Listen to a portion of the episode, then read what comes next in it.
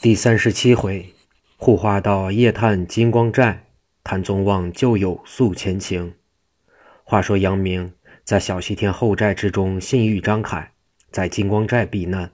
五人夜内正以逃走之法不易，只听南房上一声：“无量寿佛，善哉善哉！好个铁臂熊张凯！你自到小西天之内，众人恩礼相待，派你在后山管金银库。”受大寨主重任之托，理应实心任事才是。今日其此反心，我藏杨明等，你休想逃生。我山人乃护花真人柳玄清是也。书中交代，这道人同巡山大都督五花鬼焦雄查看各寨，往回走至半路，柳玄清说：“你等先回，九节连环寨。我想这件事办粗错了，咱们不必声张，暗访消息。”到处查看，这人多势大，未动先早有声息。今日我回去再暗查那几个奸细。方才据小银龙余亮说，这四人准在后山之中，不知隐于什么所在。我去看看。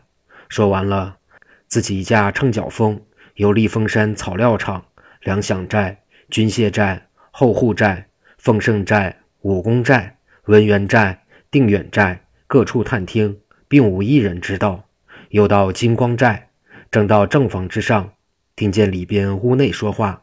他定睛一看，只见杨明、柳瑞、赵斌、张世杰正同张凯五人议论说话。老道房上一搭话，张世杰出去到外面说：“那位真人请下来，我有话说。”柳玄清说：“文定国，你有什么话说，请讲。”张世杰说：“我乃银面太岁张世杰。”改名隐姓在这里，你要是知道我是一个豪杰，咱二人留个交情，后会有期。我自有报答之期。护花真人柳玄清听见，哈哈大笑，说：“张师姐，你来在我这里小西天，大寨主待你天高地厚之恩，收你作为心腹之人。你反复无常，救了杨明，杀了托塔天王吴玉。今见我还敢巧言辩论，我焉能容你？”说罢，跳下来一声“无量寿佛，善哉善哉”，拉宝剑，口中念念有词，说：“敕令指定张世杰，用定身之法定住张世杰，不能动转。”张凯说：“好妖道，敢来我这里放肆无礼，我来结果你的性命！”抡刀就剁。老道柳玄清用手一指，张凯栽倒。杨明、柳瑞、赵斌三人一齐出去到外边说：“妖道。”我三人被你所害，由花柳庄捉来。今日与你焉能甘休？三人抡刀过去动手。柳玄清哈哈冷笑，用定身法把三人定住，说：“我也不必回禀大寨主，我先结果你三人性命就是。”方要抡剑，有北房上扒的一石子儿正打在老道鼻梁之上。柳玄清一跺脚，飞身上房，往寺外一看，并不见有人，心中一动，说。怪哉怪哉！怎么会有暗器来伤我的呢？方要下方，只见东房后坡趴定一人。他窜过去，用剑一指，一个敕令，说：“好大胆孽畜！你今日休想逃生！”抡剑往下一剁，只听扑哧一声响，那人倒了。低头一细看，原来是个全身皮人。方要回头，后边一股冷风，倒倒在脖子之上。老道人头早已落下来。书中交代，后边有一位壮士把老道死尸扔在此地，跳下来说：“五位受惊，起来吧。”那五人说：“我等起不来了，都受了老道的妖术，非等三刻之功，方能缓过来。”不多时，张世杰爬起来说：“好厉害呀！”那四人起来，刘瑞一看，不是外人，乃是俏郎君铁拐谭宗旺，说：“谭兄。”我给你引荐众位，把杨明等都问明了名姓，引荐已毕。张凯派人把老道死尸扔于后边掩埋，然后谭爷到里间屋中落座。柳瑞就问谭宗旺是从哪里来。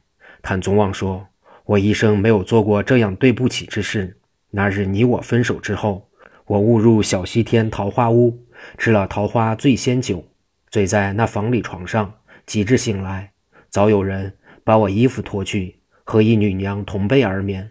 我大吃一惊，吓得连忙一问，乃是无双赛杨妃狄小霞，是狄元绍的胞妹，与我私成夫妇，我也无法可说。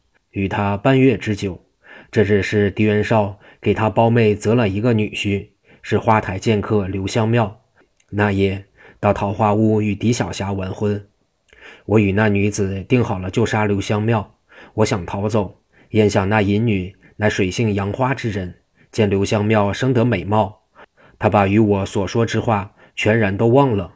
我一时兴起，由外边大骂。那女子并不出来。那刘香庙与我动手，早有人给前边送信。狄元绍带着群贼来和我一人较量，我一人单丝不线，孤掌难鸣。我逃走至后山，往外寻路，不想这西北一带并无路出山，贼人在后边追我甚急。我慌不择路，在立峰山。阔沟一旁草内隐身，至三更之后，听不见什么动作。我由草内出来，往山上走，正是朗朗月色。到半山之中，只见一座小寨，上玄号，乃是大军屯粮所内寨。正要绕寨逃走，上山寻路，只见由寨内跳下一人，说：“这寨何人偷看？山上亦无路可走，你是哪里来的奸细？”我一听此话，知道进退不易。把刀一亮，说：“来人休问，你过来，咱二人比并三百合。”那人说道：“我听你口音甚熟，莫非故人道？”我临近一看，他说：“原来是三哥，走，跟我来。”我见那人年约二十以外，衣帽鲜明，跟他进寨，到上方一看，我才认得他，是我拜弟朱桓之胞弟，名叫朱荣，绰号玉麒麟。我问他因何在此，只因为在临淮多管闲事，杀伤恶霸，一家二十九口人命，逃难江湖之上。后来投在小西天，隐身避难，仅已二载。现身受粮饷处寨主问我来此何干，我诉说前情，他才留我在那里暂住，后有机会送我出山。他要走，我说别走，住在这里探贼人之事。外边有凤凰岭三十六友。要朝小西天，咱二人作为内应。今日听前身传报，把杨兄三人捉住，又被文定国救走，往这边来了。我听说搜寨捉人，我隐藏在山洞之中，几日查看过去。我出来要各处探听，方到山前，见一道人飞奔各寨偷听。我在暗中跟到这里，方才我用调虎离山之计把他杀了，救你五人之命。张凯说。见那粮饷寨寨主少年英俊，一表飞俗，我心中甚爱慕，久有结交之心。我想要劝他入归正路。今日你谭兄一说，我心中才明白。今日把柳玄清一杀，这个乱不小。前山尚有七个老道，怕是他等前来。那时你我又不通妖术，恐怕受他人之所算，那时可就坏了。杨明说：“今天三更之时。”你我各摆兵刃，出其不意杀出去如何？张凯说：“怕不行。前山那五关难过，人多势众，又有长江之阻。”正说之际，忽然外边南房一晃，似一条人影，唬得六人不敢多谈。齐留神往外一看，原来是巡山大都督五花鬼焦雄到前山交会，说后山并不见有人，各寨皆查到了。仅有护花真人柳玄清，自己又暗查下去了。不多时，那各寨巡查之寨主头目全已回来，说各处全查到，并无杨明、柳瑞、赵斌等下落。焦雄又说，粮饷处寨主托塔天王吴玉被杀，把吴玉手下之人叫来一问，那手下之人名魏顺，说我寨主与那文定国本是挚友，那文定国名叫张世杰。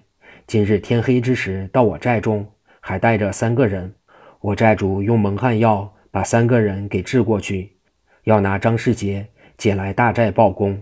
那张世杰未饮酒，又有武艺，正与我寨主交手。我们寨中无令，谁也不敢私至大厅去。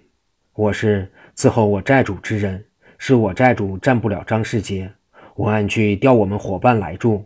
及至我回来之时，再找那四人。踪影不见，我寨主毅然被杀了。那袁绍听了半晌，沉吟不语，西华语是陶玄敬说：“我去看看那后寨。”我柳师弟私自查看去，此时还不见回来，真乃怪哉！站起身来，假趁脚到后山，往各处一看，并无柳玄清下落。正到金光寨，窜上南房之上，听见北房之内正说得高兴，说杀了柳玄清，前寨上有七个妖道。这陶玄敬一听，无名火高有千丈，说：“好孽畜，你等一个也跑不了，休想逃生！我来杀你等叛贼！”